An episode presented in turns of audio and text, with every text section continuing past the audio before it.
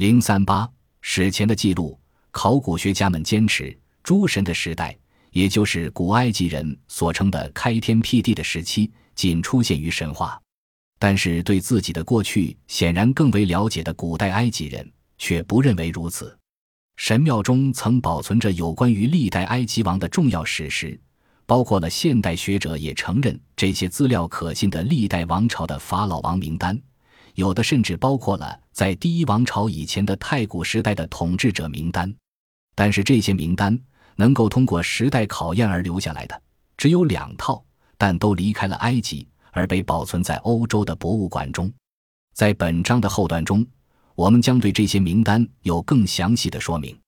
这两套名单分别以巴勒摩石 （Pelenaston） 应属于第五王朝，也就是公元前两千五百年左右的文物，和杜林之草 （Turin Papyrus） 而知名于世。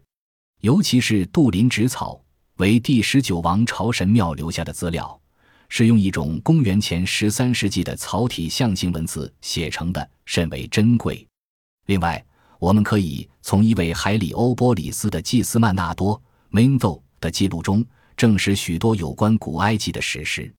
曼纳多在公元前三百年便完成了一部备受重视的埃及史，并在书中网罗了所有王朝的国王的名字，和巴勒摩石及杜林之草的名单一样。曼纳多将埃及历史推往太古，从诸神统治尼罗河谷的时代开始叙述。曼纳多所著述的历史善本，虽然至九世纪仍广为流传，但是今日已经流失，不复存在。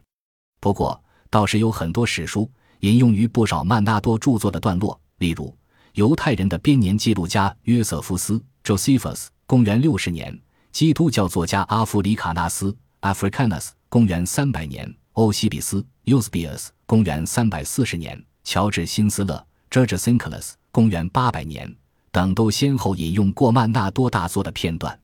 而这些片段，正如美国南卡罗来纳大学 （University of Southern Carolina） 的麦克霍夫曼 （Michael Hoffman） 所说的，提供了现代人一个研究古埃及的基本架构。霍夫曼的话非常中肯。然而，古埃及学者在研究埃及历史时，虽然采用曼纳多的说法，但是却只轻采用他作品中有关王朝时代的记录，对他所记录的开天辟地创始时代的内容巧妙的避而不谈。既然信赖曼纳多，为什么却采取这种选择性的态度，只接受三十个有文字记录的历史性王朝的存在，却拒绝承认那以前的史实？这算是哪一门子的逻辑？再说。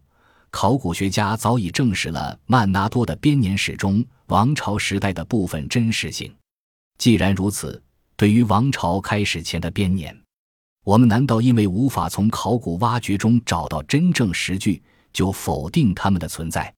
这种态度岂非不够成熟？